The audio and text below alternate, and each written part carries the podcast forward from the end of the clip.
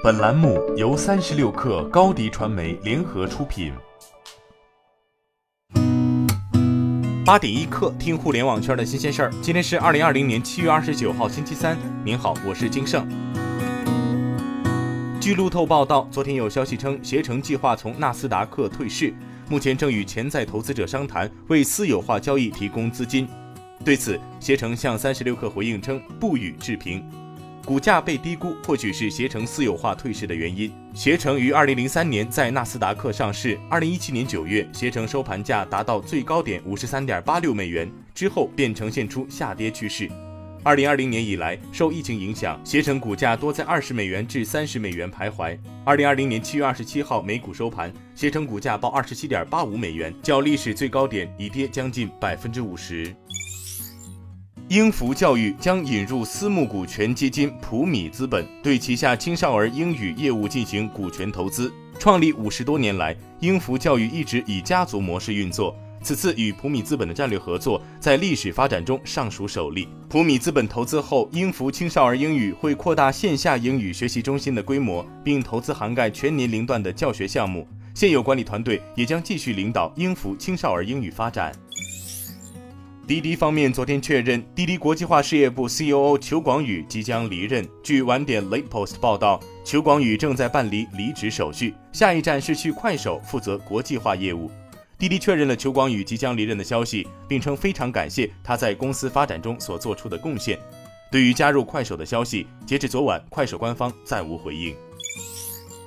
昨天，浙江卫视《中国好声音2020》定档八月播出，并官宣第一位导师谢霆锋。而该节目的全网独播权被字节跳动旗下视频平台西瓜视频拿下。除了在浙江卫视播出，《好声音》一直在积极出网，与各大平台均有过合作。但过去几年，《中国好声音》的全网独播权都在爱奇艺。这次西瓜视频拿下《中国好声音》2020全网独播权，试图加入爱优腾芒的综艺大战，并且用衍生节目以短代长，吸引更多用户。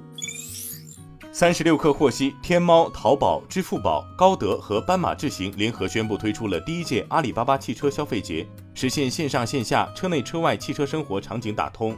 本次阿里汽车消费节迎来三十个汽车品牌、超一万家 4S 店及近七万家汽车洗美养护门店参与，同时线下还将在二十个城市举办线下车展。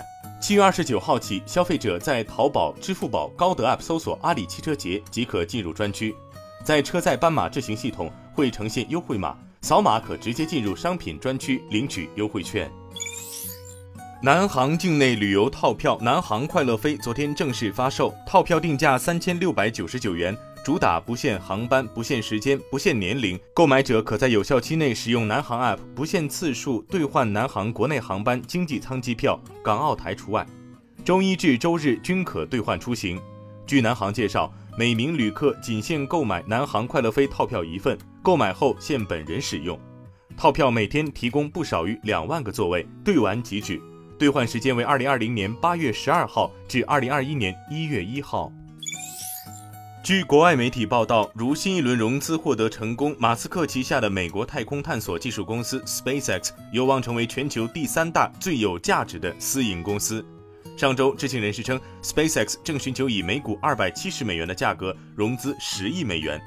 据道义称，SpaceX 的最新一轮融资将使该公司的估值从目前的三百六十亿美元增加至四百四十亿美元，仅次于滴滴和字节跳动。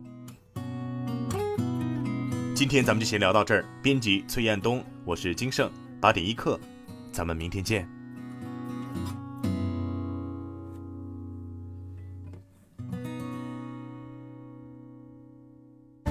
欢迎加入三十六氪官方社群，添加微信 baby 三十六氪 b a b y 三六 k r，获取独家商业资讯，听大咖讲风口，聊创业，和上万课友一起交流学习。